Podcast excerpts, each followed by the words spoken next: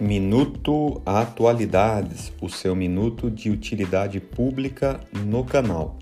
O tema de hoje, pessoal, está atualizadíssimo. Trata-se de duas medidas provisórias editadas pelo governo federal, ambas agora no dia 27 de abril de 2021. Portanto, é dessa semana. Uma das medidas provisórias institui o novo Programa Emergencial de Manutenção do Emprego e da Renda e dispõe sobre medidas complementares para o enfrentamento das consequências da emergência de saúde pública de importância internacional decorrente do coronavírus no âmbito das relações de trabalho.